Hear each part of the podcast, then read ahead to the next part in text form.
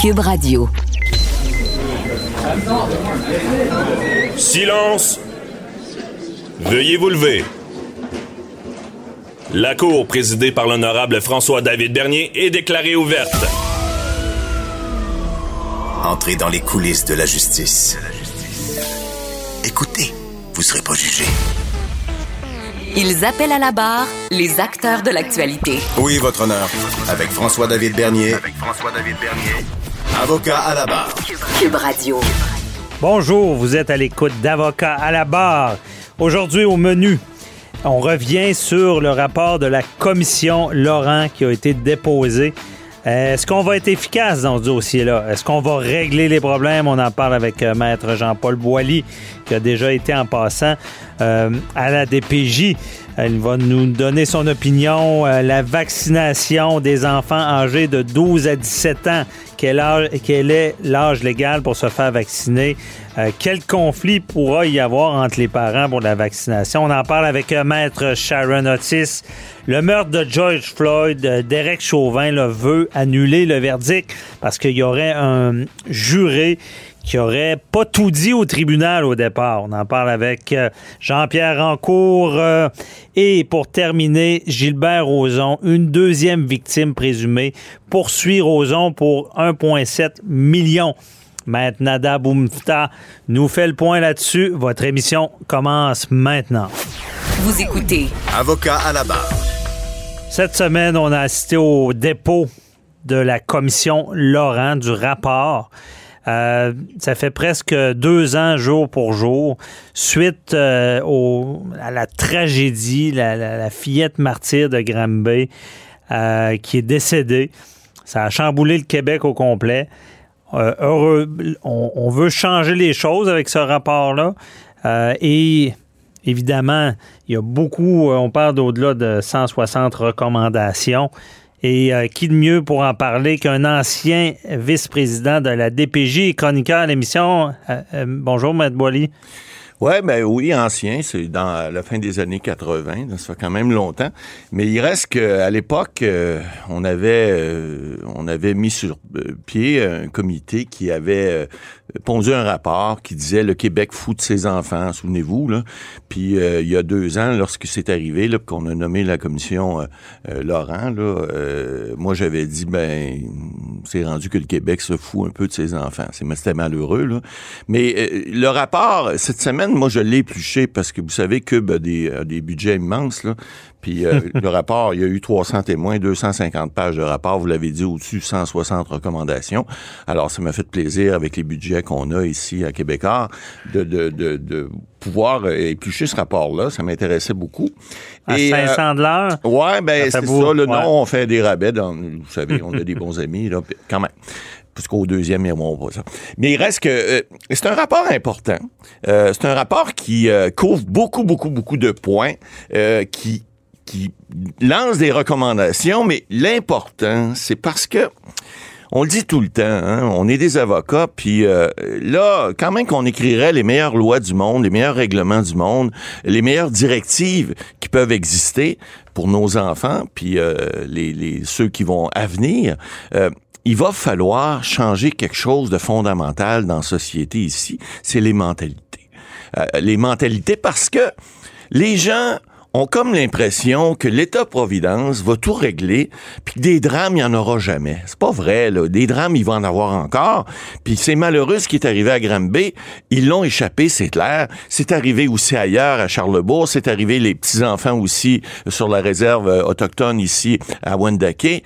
Bon, il y a, y a des cas comme ça malheureux qui arrivent tout le temps, puis on aura les meilleures lois, puis je peux pas faire de reproche à la commission Laurent parce que les, les, les- ce qu'on a créé, on a créé entre autres un poste de commissaire euh, aux droits des enfants, mais surtout et d'abord et avant tout au bien-être des enfants.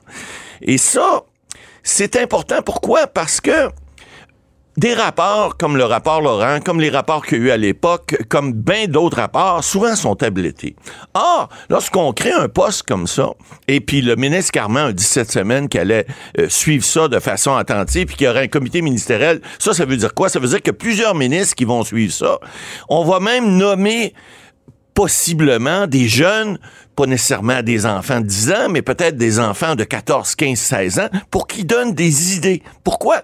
Parce que ça vient souvent de eux le- les, les- les- les dénonciations viennent des enfants et c'est bon de savoir des fois l'idée, peut-être pas d'un enfant qui a pas encore la, la faculté de comprendre comment ça marche, etc. Mais des fois, juste pour dire aux gens, aux plus vieux, ben écoutez, vous devriez peut-être regarder ceci ou cela. Parce que ce qu'on veut faire, puisque le, le rapport Laurent dit surtout, c'est d'être en amont de, ce qui arrive. Donc, d'être proactif, puis d'essayer d'aider pas juste les enfants, les familles, les intervenants aussi autour. On est pris dans une paperasse, on le dit, Maître Bernier, depuis le début, que souvent les intervenants à DPJ, vous le savez, faut qu'ils remplissent des rapports, puis des rapports, puis des rapports, puis ça finit plus. Alors, une des recommandations de la commission, c'est justement de dire, laissez donc les intervenants intervenir, quand c'est le temps, faire des choses, nommer des gens peut-être pour faire de l'administration. Évidemment, ça prend des budgets, ça prend de l'argent. Ça, ça sera toujours le nerf de la guerre. Mais encore là, je le répète, va falloir que les mentalités changent. Va falloir que les familles, là, et, vous et moi, lorsqu'on voit quelqu'un qui arrive quelque chose dans la rue, faut pas dire, ah ben c'est pas mon gars, c'est pas ma fille, je m'en occupe pas. Non, va falloir que les gens comprennent que c'est important. Il y a des signes. La petite fille de Granby, elle allait à l'école. Hein? Elle arrivait, pas de boîte à lunch, euh, euh, euh, du coup croche. Bon, il semblerait c'est qu'il y avait plusieurs signes. C'est même une, une- une obligation légale. En plus! Selon la loi sur la Oui. protection de la jeunesse, de dénoncer. Euh, si on est on, on- on assiste à de l'abus vis-à-vis les enfants. Mais Maître Boily, Ouais. Est-ce qu'on est encore dans le pelletage de nuages? Pourquoi à chaque fois. Puis je, je veux Ouais. pas je veux pas être prophète de malheur, mais on veut des résultats sur le terrain. Exact. Une fois qu'un enfant est abusé, il est tard. Je veux dire, on peut pas réparer ça. Et on a assisté à, à tellement de mouvements, de, de mobilisation. Mais au final, est-ce qu'on voit des résultats? Voilà. On- on- on- OK, je comprends. là, deux ans plus tard, on arrive avec un rapport avec Ouais. 160 recommandations. Une charte de droits des Euh, enfants. épais comme le bras. Ouais, exact. On peut-tu en mettre trois recommandations Ben, c'est là. puis sauver des vies? Parce que vous dites ça va arriver encore. Mais si on regarde ce qui est arrivé, je comprends, on peut pas tout prévoir.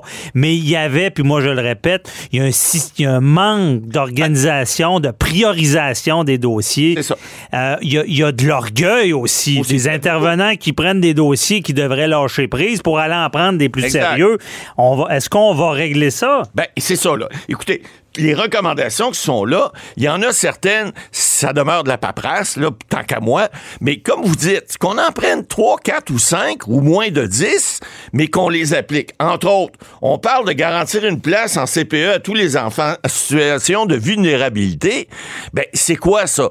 C'est de permettre de voir que des enfants, par exemple, qui sont dans des situations, par exemple, où il y a des parents problématiques, ben, si à tous les jours, on les voit dans un CPE ou deux ou trois fois par semaine, ben, ça allume des lumières, ça au moins, première des choses.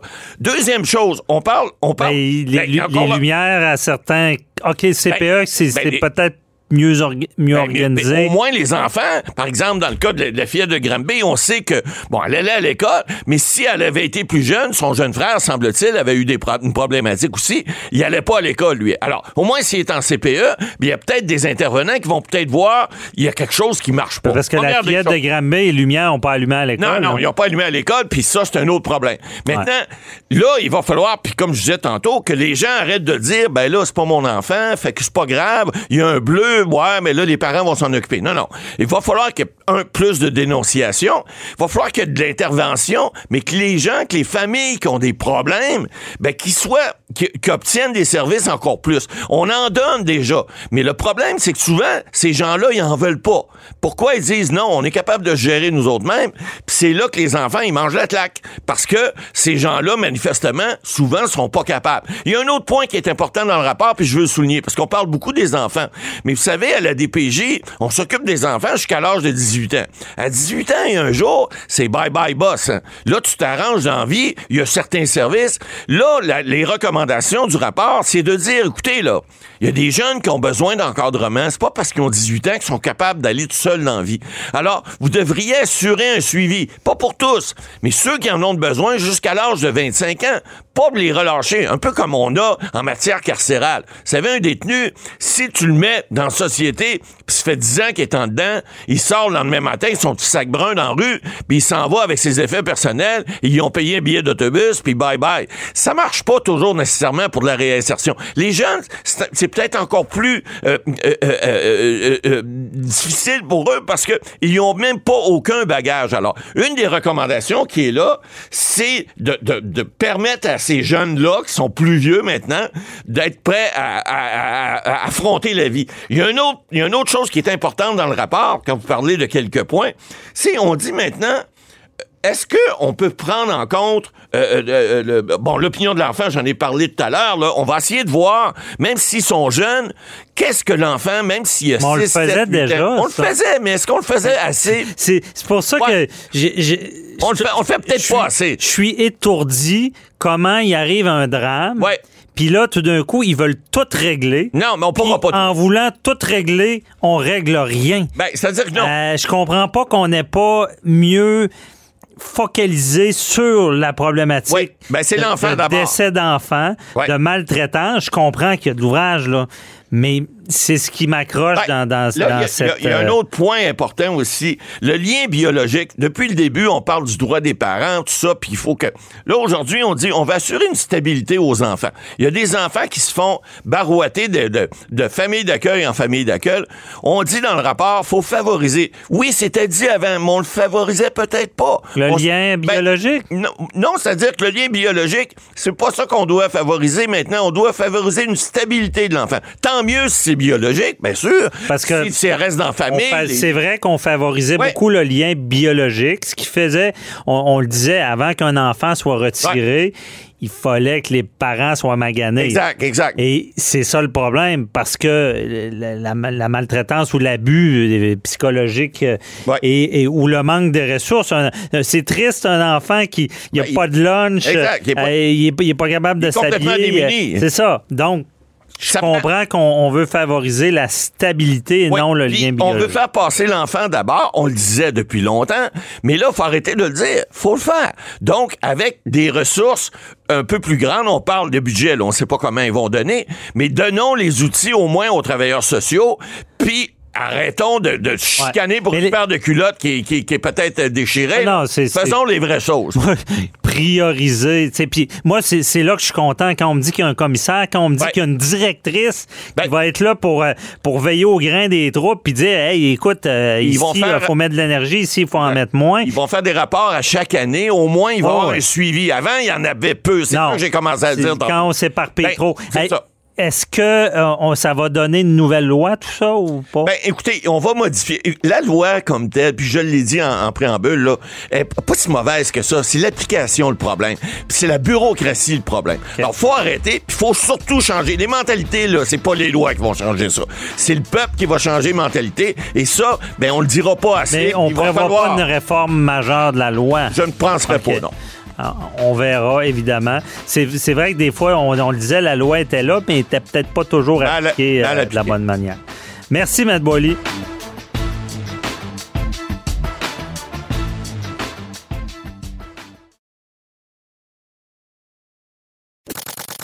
Avocat à la barre. Avec François-David Bernier. Avec François-David Bernier. Évidemment, on parle beaucoup de vaccination. Euh, tout est, en branle pour vacciner la population. Et ce qu'on a appris cette semaine, c'est qu'on on pourra vacciner. On a eu l'autorisation de Santé Canada pour le vaccin euh, euh, Pfizer, je crois, et on pourra vacciner les jeunes, les 12-15 ans. Ce qu'on veut, c'est les vacciner avant le retour à l'école. Et ben, tout ça, quand même, euh, suscite euh, un nombre de questions parce qu'on se dit, qu'est-ce qui arrive à un enfant euh, qui veut se faire vacciner, son parent veut pas, vice-versa, qui qui décide, quand il y a une garde partagée, quel parent décide, est-ce qu'on peut forcer un enfant à être vacciné, est-ce que lui peut prendre la décision lui-même, puis c'est à quel âge?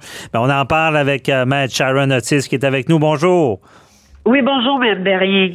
Donc, euh, Maître Otis, euh, c'est quoi l'âge légal pour qu'un enfant puisse prendre lui-même la décision de se faire vacciner, même si ses parents sont pas d'accord? Ben, considérant que c'est des soins qui sont requis, parce que des soins qui sont non requis, c'est par exemple un tatouage, une chirurgie esthétique qui ne découle pas, par exemple, d'un accident ou quoi que ce soit. Donc, considérant que c'est des soins qui sont requis et que le ministère euh, de la Santé et des Services sociaux a décidé que la vaccination euh, est un soin requis, on n'a pas besoin du consentement si un enfant est euh, âgé de plus de 14, de 14 ans et plus. Donc, il n'y a pas besoin du consentement.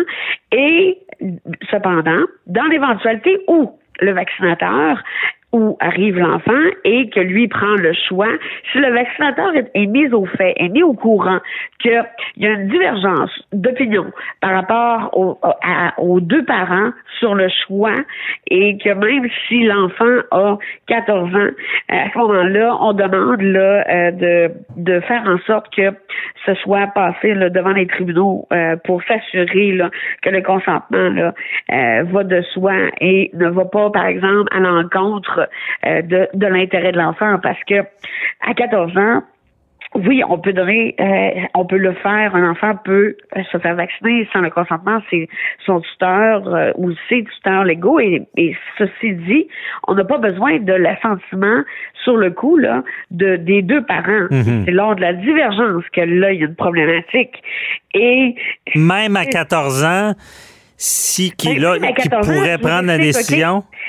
Ben, à 14 ans, il pourrait prendre la décision, cependant, si euh, ça va à l'encontre de son intérêt euh, et qu'un parent présente, par exemple, une ordonnance de sauvegarde, par exemple, s'il y a quelconque allergie ou une, infection, une infection du système immunitaire, euh, des problèmes anticoagulants, etc., hémorragiques, là, à ce moment-là, ça va être l'intérêt de l'enfant. Oui, l'enfant peut consentir, mais encore faut-il qu'il connaisse, selon l'article 11, là, euh, il, il peut consentir, mais il faut qu'il connaisse les avantages et les risques et aussi les possibilités de réaction.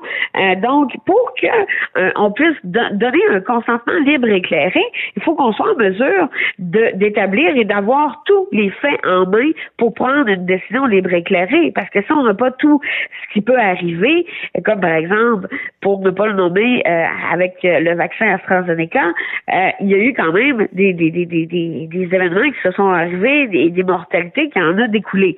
Donc, euh, il faut quand même que l'enfant soit en mesure de se brosser un tableau euh, qui est quand même objectif et qui prenne la, la bonne décision. Si l'enfant sait qu'il n'a pas de problématique, etc., je ne verrais pas pourquoi on ne respecterait pas son consentement. OK, je comprends. Donc, si le vaccinateur est, est informé d'un- litige entre les parents, s'il est prudent, il, il fera pas seulement dire, ben, t'as 14 ans, je te le donne selon ce que tu veux. Là, on, on va valider. Et ça, ça m'amène à une question, Maître Otis.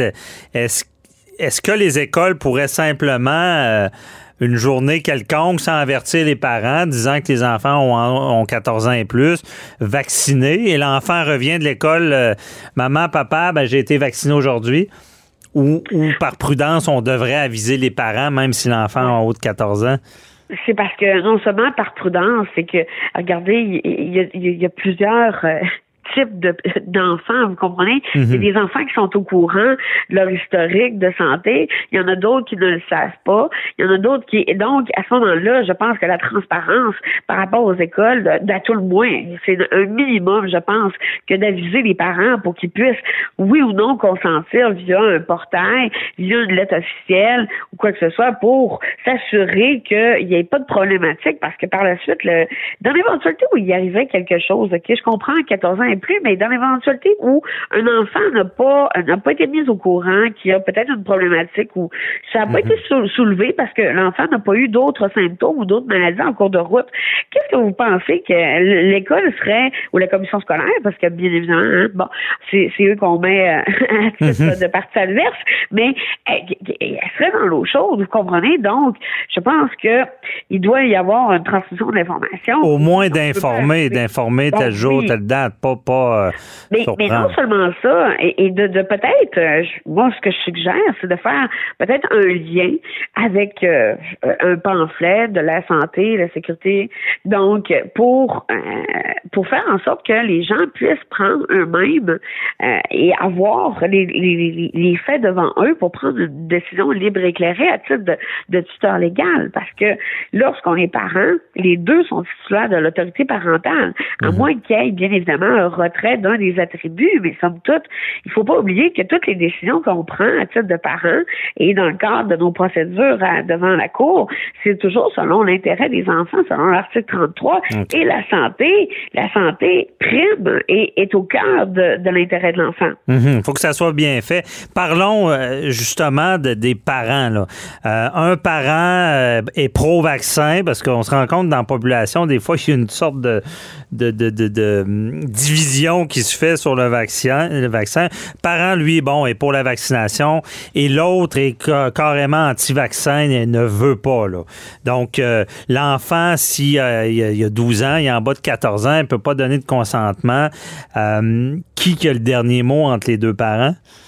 Ben à ce moment-là, c'est c'est pas compliqué. Là, on doit là, euh, les parents doivent passer et demander là à la cour, euh, euh, peut-être par ordonnance de sauvegarde, ben, même pas une ordonnance de sauvegarde, c'est une mesure d'urgence rapide, mais il mhm. faut quand même statuer sur le fond du litige, à savoir est-ce que un des parents a des bons motifs, parce que d'être pro-vaccin ou d'être pro-pro-vaccin, vous pouvez vous à titre de parent avoir les convictions que vous voulez. Cependant, lorsqu'on parle de l'intérêt des enfants, il faut faire peut-être abstraction de nos propres idéologies ou nos propres théories ou nos propres pensées. Il faut penser, est-ce que mon enfant, dans le cas actuel, dans l'éventualité où, bon, il est en, je comprends les bulles classe, tout ça, mais sauf que des enfants devant des enfants, c'est difficile, vous comprenez, mhm. les restreindre, etc. Donc, est-ce qu'il est dans l'intérêt de mon enfant? Est-ce qu'il a une maladie quelconque l'empêchant de ça? Non. Est-ce qu'il est allergique? Non. Est-ce que, bon, pour quel motif? il faut que ce soit un motif valable. Parce mhm. que non seulement il y a l'intérêt de l'enfant, mais la loi sur la santé publique, vous comprenez, est quand même d'une importance et elle est importante pour toutes pour tous. Donc, euh, il y a l'intérêt de l'enfant, mais il y a l'intérêt aussi de protéger les autres enfants. Mhm. OK, je comprends. Et euh, justement, une autre question, Maître Otis. Euh, un enfant, bon, qui a 14 ans ou 15 ans, et là, qui se rend compte qu'il y a même deux parents qui veulent pas qu'il soit vacciné, puis c'est une sorte de, de litige familial. Euh, est-ce que lui, il peut se représenter? Est-ce qu'il peut aller devant un juge disant moi je, je, veux euh, ou, même un enfant en bas de 14 ans qui, qui, dit ben moi je veux être vacciné, mes parents veulent pas, mais est-ce qu'il peut avoir, il appelle la DPJ, est-ce qu'il peut avoir accès à un avocat? Euh, ben, c'est certain qu'à partir de 14 ans, à tout le moins, ça c'est certain, euh, il peut euh, se présenter devant la cour pour euh, demander d'obtenir soit les soins, etc., ou de demander, par exemple, une simple, ben, une simple émancipation ou une émancipation pour consentir à ce soin-là particulier. Et à ce moment-là, le tribunal va regarder si il y a des raisons objectives, des raisons justifiant de passer, euh, de demander l'autorisation des tribunaux. Mhm.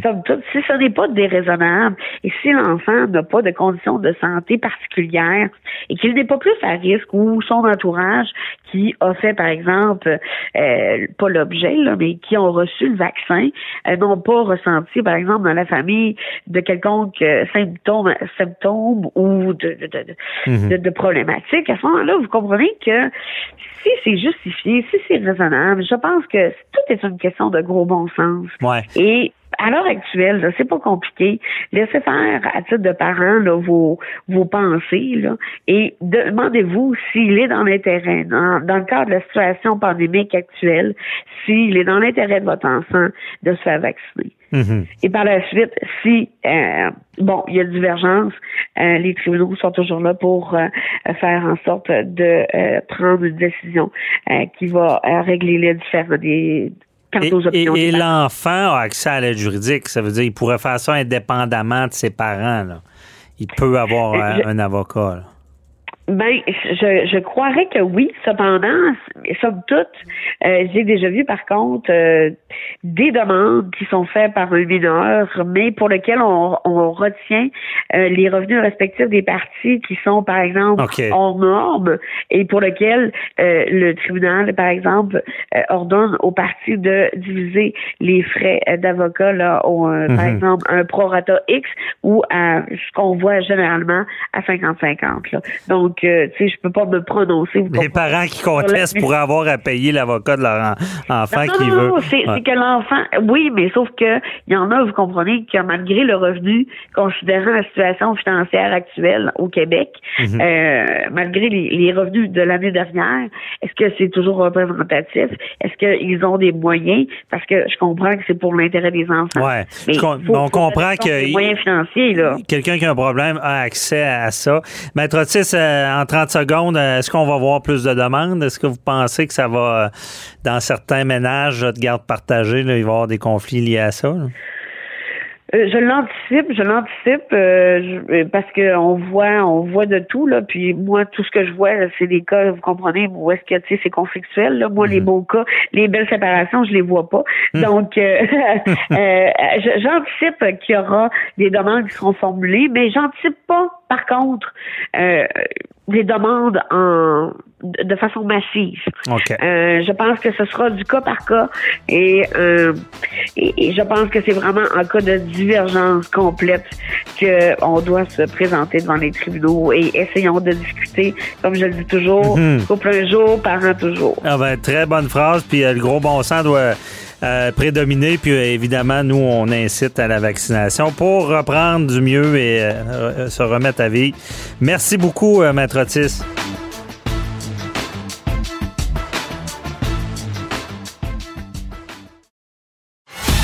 Avocat à la barre. Alors je procède à la lecture du verdict. Avec François-David Bernier.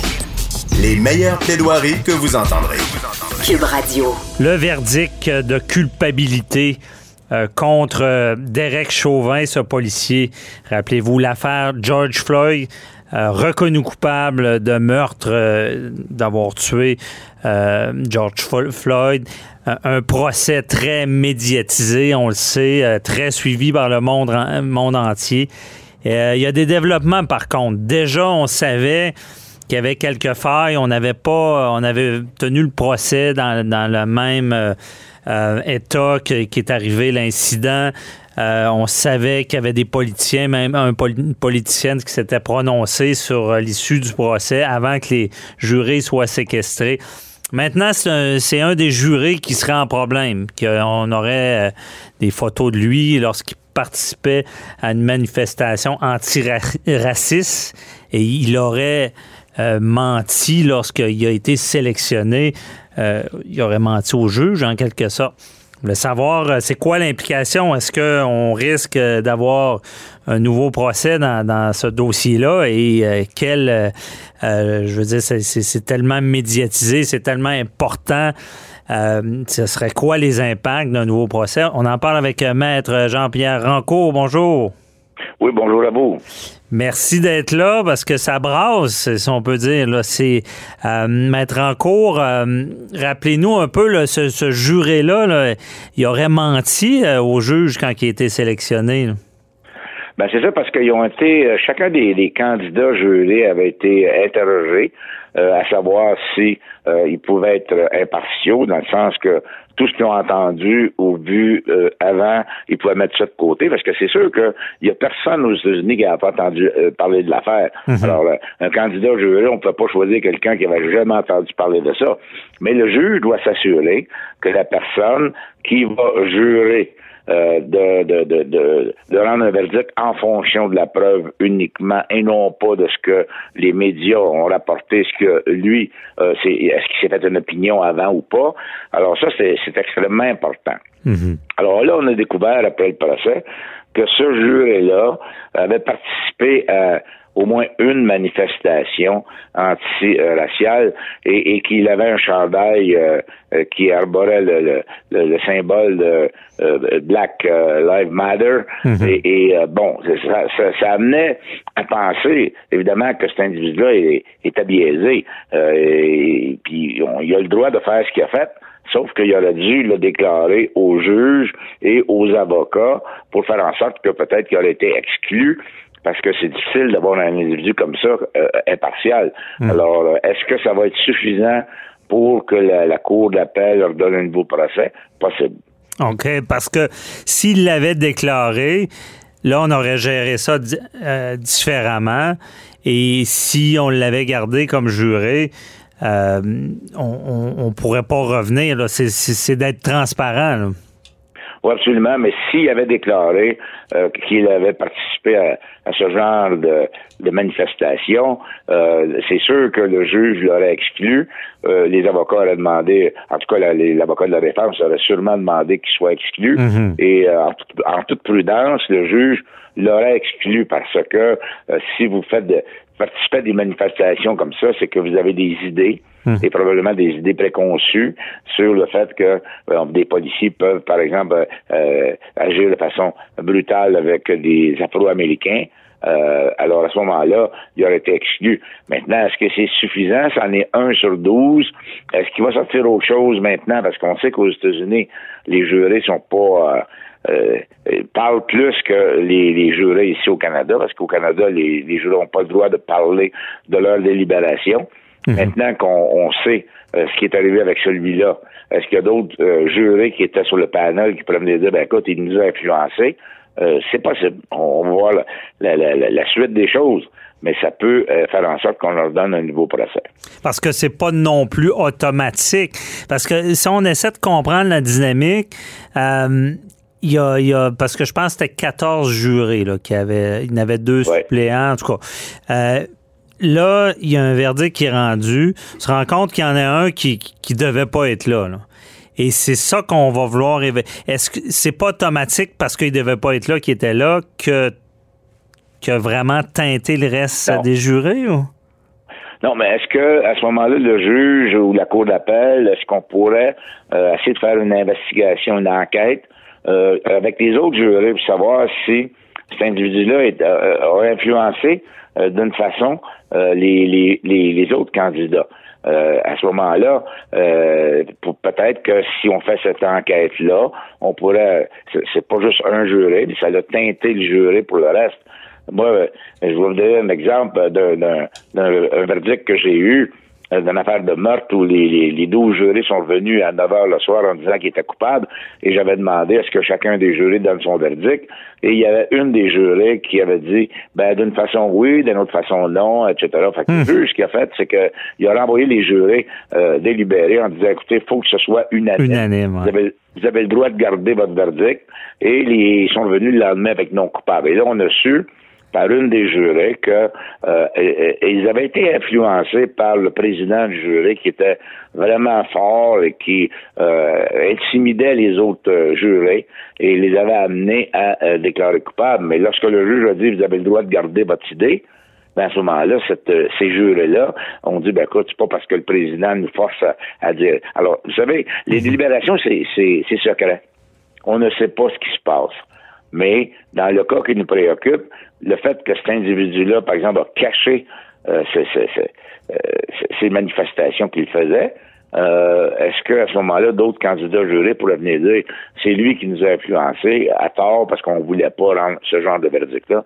On verra. Mais c'est quand même assez sérieux pour qu'on aille en appel. Mm-hmm. Parce que également, quelqu'un qui, que ce soit ici aux États-Unis, euh, qui, qui, est, qui, est, appelé comme euh, juré et qui ment au tribunal parce que, bon, il s'est investi d'une cause et il voudrait faire condamner euh, quelqu'un, je veux dire, ça doit être un crime, ça. Je veux dire, ça doit être sanctionnable. Ça pourrait aller jusque-là, sauf que euh, il a omis de le dire. Euh, il n'a pas nécessairement menti, Mhm. parce que si on lui a, on lui a posé la question, et, et je suis sûr qu'on lui a pas posé la question parce qu'on ne le savait pas, est-ce que vous avez déjà participé à une manifestation euh, anti-policier? Euh, puis, mettons qu'il aurait, il aurait dit non, puis on découvre après que c'est faux, mais là, oui, il pourrait être accusé de parjure. Mais euh, je suis convaincu qu'on n'a pas posé la question, donc il a omis de le dire. Le juge a demandé est-ce que vous avez des idées préconçues, est-ce que vous êtes capable de juger uniquement sur la preuve? Il a répondu oui.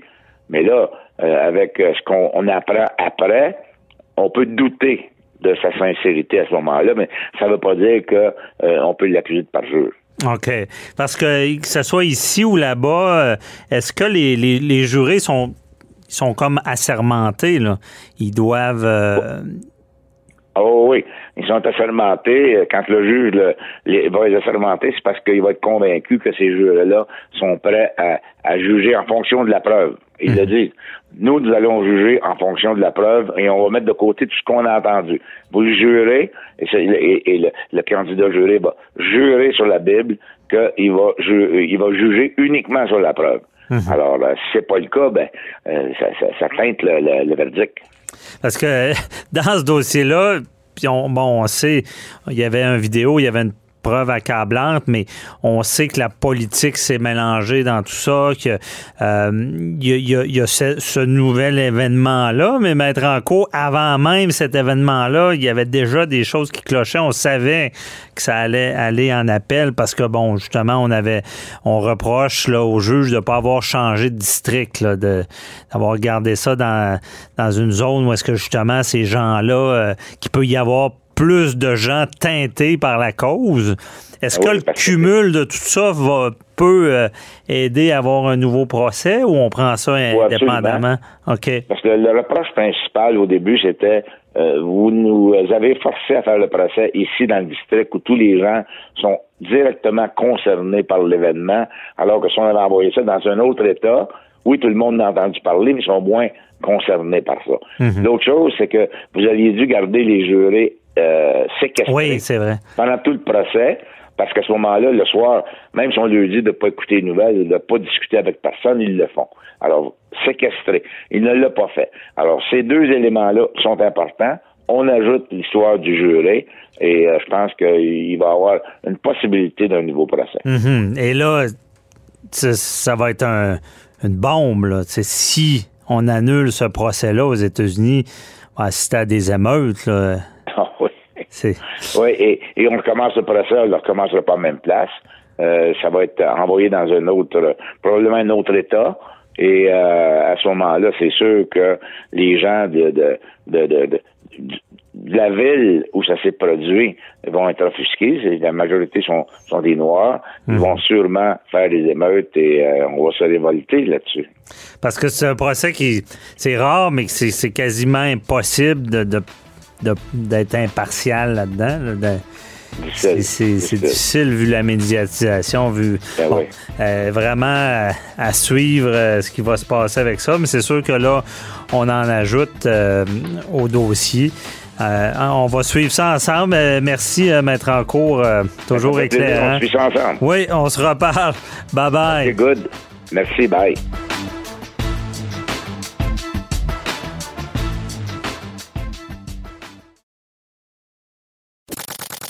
Avocat à la barre. Avec François-David Bernier.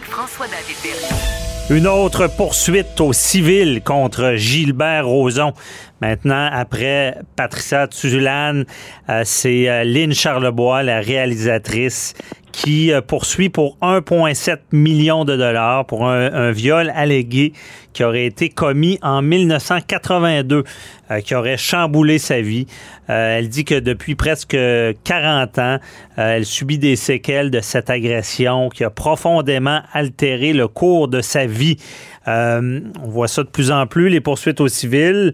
Euh, je je sais pas si elle avait fait une plainte au criminel, mais on en parle, on analyse tout ça avec euh, Nada Boumefta euh, qui est avec nous, criminaliste. Bonjour. Oui, bonjour collègue, ça va bien? Ça va très bien. Euh, merci d'être avec nous encore une fois cette semaine. Et c'est tout, on, voit ce genre de poursuite-là au civil, mais explique-nous, c'est euh, on n'est pas un criminel, c'est vraiment une poursuite civile pour des montants d'argent. Oui, exactement. Là, pour dédommagement, séquelles psychologiques, etc. J'y reviendrai pour revenir à ta, à ta question si euh, Madame Charlebois avait porté jadis des euh, accusations, là, porté plainte contre lui au criminel. Oui, ça avait été fait en 98. Malheureusement, à l'époque, les policiers lui avaient dit que son cas était trop vieux et qu'elle se ferait rouler dans la boue si elle persistait à vouloir dénoncer le défendeur. Évidemment, message clair là pour les victimes aujourd'hui, ce n'est pas le cas. Si vous ah oui, c'est quand même des paroles lourdes en 98, mais aujourd'hui, faut comprendre qu'elles ont accès à des services et que si elles sentent euh, le besoin d'avoir du soutien pour dénoncer, il existe des services et que la police est là pour vous écouter également. Donc, n'hésitez pas à les dénoncer ou à demander de l'aide pour vous aider euh, dans cet accompagnement-là. Maintenant, elle a reporté plainte aussi dans la dernière vague euh, de plaintes contre euh, Gilbert Rozon. dont elle a fait partie là, de la liste des, présumées victimes. Étais-tu la courageuse?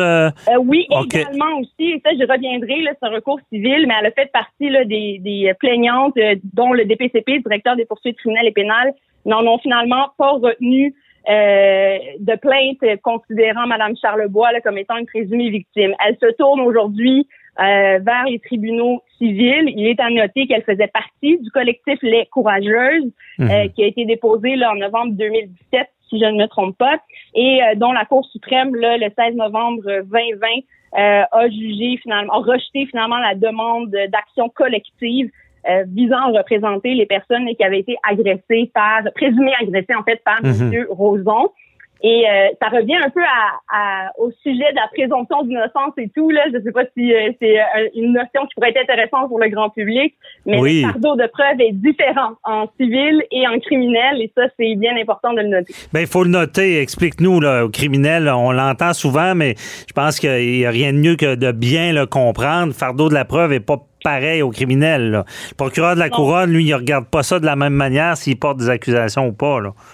Exactement. Alors, il faut comprendre que le DPCP ont des directives à suivre et des directives, évidemment, qui vont euh, dans le sens du code criminel et du fardeau qu'ils doivent rencontrer devant la cour lorsqu'ils portent, décident de porter des accusations contre un individu euh, et de quelque nature que ce soit. C'est important que le grand public comprenne que c'est la même démarche qu'ont le DPCP euh, d'une accusation à l'autre, mais évidemment, et avec leurs équipes spécialisées que je salue d'ailleurs, au DPCP, ils ont su euh, s'accommoder aussi et permettre d'avoir une meilleure ouverture et contact avec la victime, tout en offrant des services à celle-ci, même si la, la plainte n'est pas retenue au bout du compte. Donc, il y a les services du CAVAC qui existent, il y a mhm. plusieurs autres finalités. Mais, comme analyse, le DPCP doit se demander est-ce que ils ont suffisamment de preuves là, pour porter des accusations? Et parfois ben il y a des contradictions, parfois ils ont de la preuve supplémentaire, parfois ils ont des informations ou des admissions de part et d'autre ou de l'information de l'extérieur qui peut elle être corroborée, qui fait en sorte qu'à la fin le, le, DPCP décide de ne pas euh, accuser l'individu sur ces éléments-là et surtout sachant qu'il existe la présomption d'innocence, mais je ne veux pas le freiner, freiner pardon, les victimes dont les événements datent. De un, ça, c'est fini. il n'y a pas de prescription.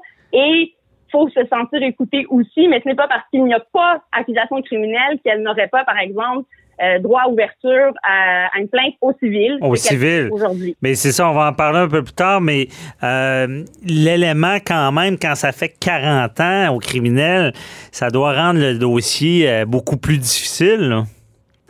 C'est très intéressant comme élément, c'est sûr et certain qu'en criminel, lorsque j'ai à représenter des accusés, donc des gens qui sont accusés de tels gestes, quand on parle de 40 ans plus tard, évidemment, les deux individus souvent ont grandi, euh, chacun de leur côté. La mémoire est malheureusement une faculté qui oublie, mais il n'empêche pas moins qu'une victime peut quand même dénoncer, euh, aller faire une déclaration à la police dans le meilleur de ses souvenirs. Et aussi, ça aussi, ça peut être une lacune là, qui fait en sorte que le DPCP finalement ne porte pas de plainte. Euh, donc la mémoire peut jouer un rôle, mais il est certain que La police sont là pour vous écouter, prendre en note votre déclaration et la décision revient au DPCP de porter plainte ou non. Mais dans ces éléments-là, il s'agit souvent de versions contradictoires qui peuvent exister entre la plaignante et le présumé euh, accusé, comme on l'a vu dans l'affaire Roson, d'ailleurs, de laquelle il a été acquitté. Mais euh, Nada, explique-nous. Euh, beaucoup de gens pensent qu'au criminel, c'est la parole d'un contre l'autre, mais c'est pas ça, là. En fait, les critères vont beaucoup plus loin que ça. Il ne s'agit pas là, pour le juge de déterminer qui a raison ou qui a tort.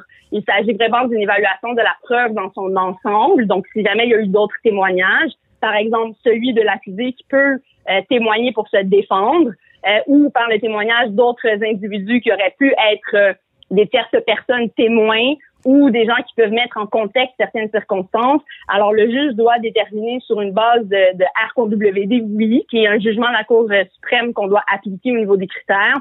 Donc, s'il croit à l'accusé, il doit l'acquitter. S'il ne le croit pas, mais il pense qu'il existe un doute raisonnable, il doit l'acquitter. Et s'il pense que le, le, fardeau de la preuve de la couronne n'est pas rempli, soit hors de tout doute raisonnable, il peut également décider d'un acquittement de l'accusé. Mhm. Maintenant, ça ne veut pas dire qu'on parce qu'on est acquitté que l'on n'a pas commis les dix gestes, mais aux yeux de la Cour criminelle, ça n'a pas été démontré hors de tout doute raisonnable, par exemple, et ça mène à un acquittement. Mais, j'aimerais quand même t'entendre là-dessus, c'est intéressant. Euh, parce que tu penses pas que c'est problématique aussi pour la présomption d'innocence de dire ça, que bon, il est acquitté, mais ça veut pas dire qu'il le fait? Comment tu vois ça? Ben, en fait, c'est important de comprendre un jugement. Là. Lorsque la Cour décide d'acquitter, par exemple, pour des raisons de manque de preuves euh, hors de tout doute ou parce qu'il y croit, et on l'a vu dans les cas de, de Roson, entre autres, la juge, le juge a cru la victime, mais euh, à la fin a décidé d'acquitter euh, Roson de ce dont on l'accusait, et ce en raison du doute raisonnable avec l'histoire complète qui lui a été présentée. Donc, on applique là des critères criminels, alors qu'au civil, là, c'est vraiment une cause prépondérante. Donc, en fonction des témoignages des deux personnes qui vont venir devant la cour et le fardeau est moins élevé, le juge pourrait décider de trancher de l'autre côté. Mais j'invite les gens à évidemment aller voir ce qui s'est passé dans l'affaire des euh, des courageuses qui malheureusement euh, la demande a été rejetée de façon collective. Voyons maintenant si de façon individuelle elles pourront euh, avoir accès à une demande de dédommagement dont le fardeau n'est pas le même et la question devant le tribunal n'est pas non plus de décider s'il est coupable ou non, donc acquitté ou pas, criminellement responsable ou pas. Ce n'est pas la question qu'on se pose devant les tribunaux civils. C'est de savoir si effectivement il y a eu, selon la prépondérance de preuves, actions qui ont mené à des conséquences dans la vie de Madame Charlebois, par exemple. Et les critères en civil, ben de ton côté, c'est toi qui les connais mieux que moi pour savoir si euh, ce sera retenu à la fin, mais la demande et les questions litiges sont différentes euh, d'une cour à l'autre. Ça, c'est bien important de le souligner. Oui, mais c'est ça, parce qu'au civil, bon, tu le dis bien, euh, la prépondérance des preuves, mais dans le fond, au civil, l'agression autant au criminel qu'au civil, elle doit être prouvée. Il faut, faut prouver qu'il y a eu agression. C'est ça, c'est juste que le fardeau est différent. La couronne devant la chambre criminelle doit le démontrer et ça, c'est important, hors de tout doute raisonnable. Là, on passe à un autre concept euh, au niveau juridique là, qui dépasse cette présomption d'innocence, qui est de démontrer vraiment avec la preuve que le juge n'a aucune autre conclusion possible. C'est vraiment la culpabilité de, de l'accusé. Alors qu'au civil, ben, par prépondérance de preuve, un peu le principe de la balance, si le juge euh, sans avoir suffisamment de preuves pour démontrer, ben, il pourrait en conclure qu'effectivement les gestes ont été posés. Mais peut-être, et c'est ce qu'on a vu par le fait que les accusations n'ont pas été retenues, le fardeau n'était peut-être pas atteignable euh, au niveau criminel. Mm à suivre au civil. Euh, pour ce qui est des, des victimes, justement, présumées victimes, euh, est-ce que c'est fréquent qu'une accusation criminelle, puis il y a une poursuite au civil par la suite? Euh, on voit ça de plus en plus. Il faut noter quand même qu'au Québec, c'est différent de la situation euh, des États-Unis où les poursuites civiles euh, sont très, très fréquentes et permises aussi et faciles à atteindre pour des dédommagements de montants qui peuvent atteindre des millions. Au Québec, c'est différent, évidemment. De la même façon qu'on peut voir aussi des poursuites actuellement qui ont lieu contre des policiers ou civils ou un regroupement de policiers pour du peuplage racial, ben, on le voit aussi de plus en plus chez les victimes, entre autres par le mouvement des courageuses. Mais voyons maintenant si ce sera de juridiction civile, effectivement, de déterminer ça si effectivement il y aura des dommagements et donc conséquences et suite à ces demandes-là, c'est à suivre. Mhm. Non, c'est sûr que c'est pas euh, c'est pas nécessairement plus facile aux, civils, mais euh, as raison. Je pense que les, de plus en plus euh, les présumés victimes comprennent qu'ils ont un autre moyen d'obtenir justice, qui n'est pas la, conséquence que le prévenu ou l'agresseur va en prison. Mais exactement. Mhm. On va, vas-y, on, y va avec la poche, on y va avec l'argent. exactement, exact. Mais c'est très important comme point. Je me permets de t'interrompre sur ce point-là parce mhm. que du point de vue des victimes, souvent quand on leur demande qu'est-ce qu'elles recherchent, c'est pas nécessairement une sentence, une accusation criminelle. Parfois, c'est du support, parfois, c'est du dédommagement pour un emploi qui a été perdu, euh, pour des biens qui ont été malheureusement brisés ou cassés lors d'événements de violence conjugale, pour etc., etc., des suivis psychologiques. Donc, Parfois, elles peuvent effectivement se dire, et certaines peuvent être peuvent reculer, je le vois, de vouloir dénoncer à la police. D'abord à cause des mythes qu'on malheureusement qui existent encore dans la population, là, qu'on va pas te croire ou on va pas t'écouter. Mhm. Mais au-delà de ça, passer à travers tout le processus de système judiciaire criminel peut être difficile, donc peut-être aider à faciliter ça, mais également le voir avec la victime euh, qu'est-ce qu'on peut faire pour la supporter, l'aider, euh, passer à travers tout ça, mais également qu'est-ce qu'elle recherche